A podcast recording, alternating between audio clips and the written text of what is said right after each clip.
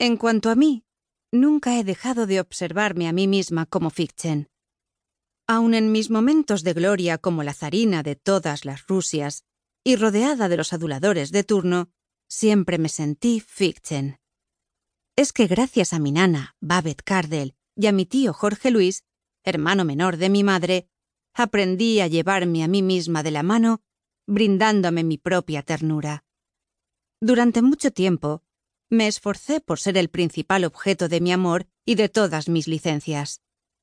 Un día me di cuenta de que, pese a todo lo padecido, nací demasiado orgullosa y la sensación de llegar a ser desgraciada me resultaba insoportable. En eso, lamentablemente, padecía del mismo miedo que mi madre, aunque con muy distintos atributos.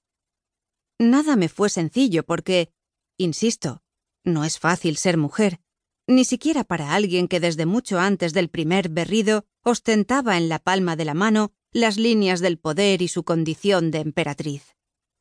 Así dijo a mi madre el viejo canónigo con quien solía encerrarse a polemizar acerca del futuro y que cierto día, leyendo las líneas de mi mano, comentó que veía en ellas las tres coronas. Mi madre rió entonces viéndome ahí, en mi silla, un poco ladeada, porque así era yo, con un hombro más elevado que el otro. Imperfecta, contrahecha y necesitada de ternura. Las caricias fueron, y son, mi mayor carencia y la sed.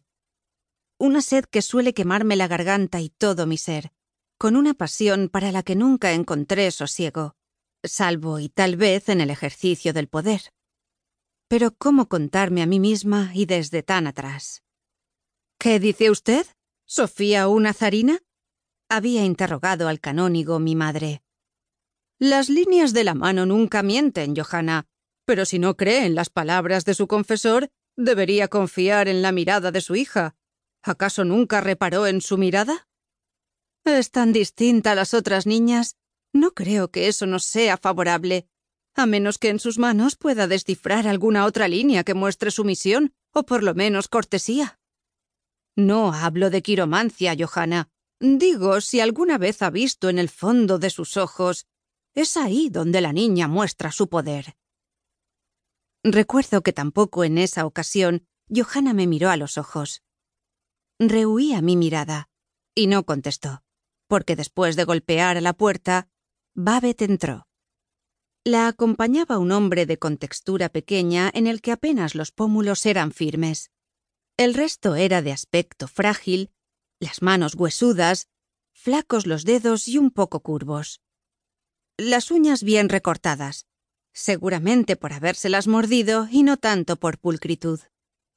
Sin embargo, mantenía erguida su espalda y la cabeza. Llevaba el pelo atado con un cordelito. La mancha marrón que le rodeaba uno de los ojos, de azul desleído, se extendía por el cuello y bajo la camisa. Saludó apenas con un mohín. Babet tomó una de mis manos y puso la suya sobre mi hombro.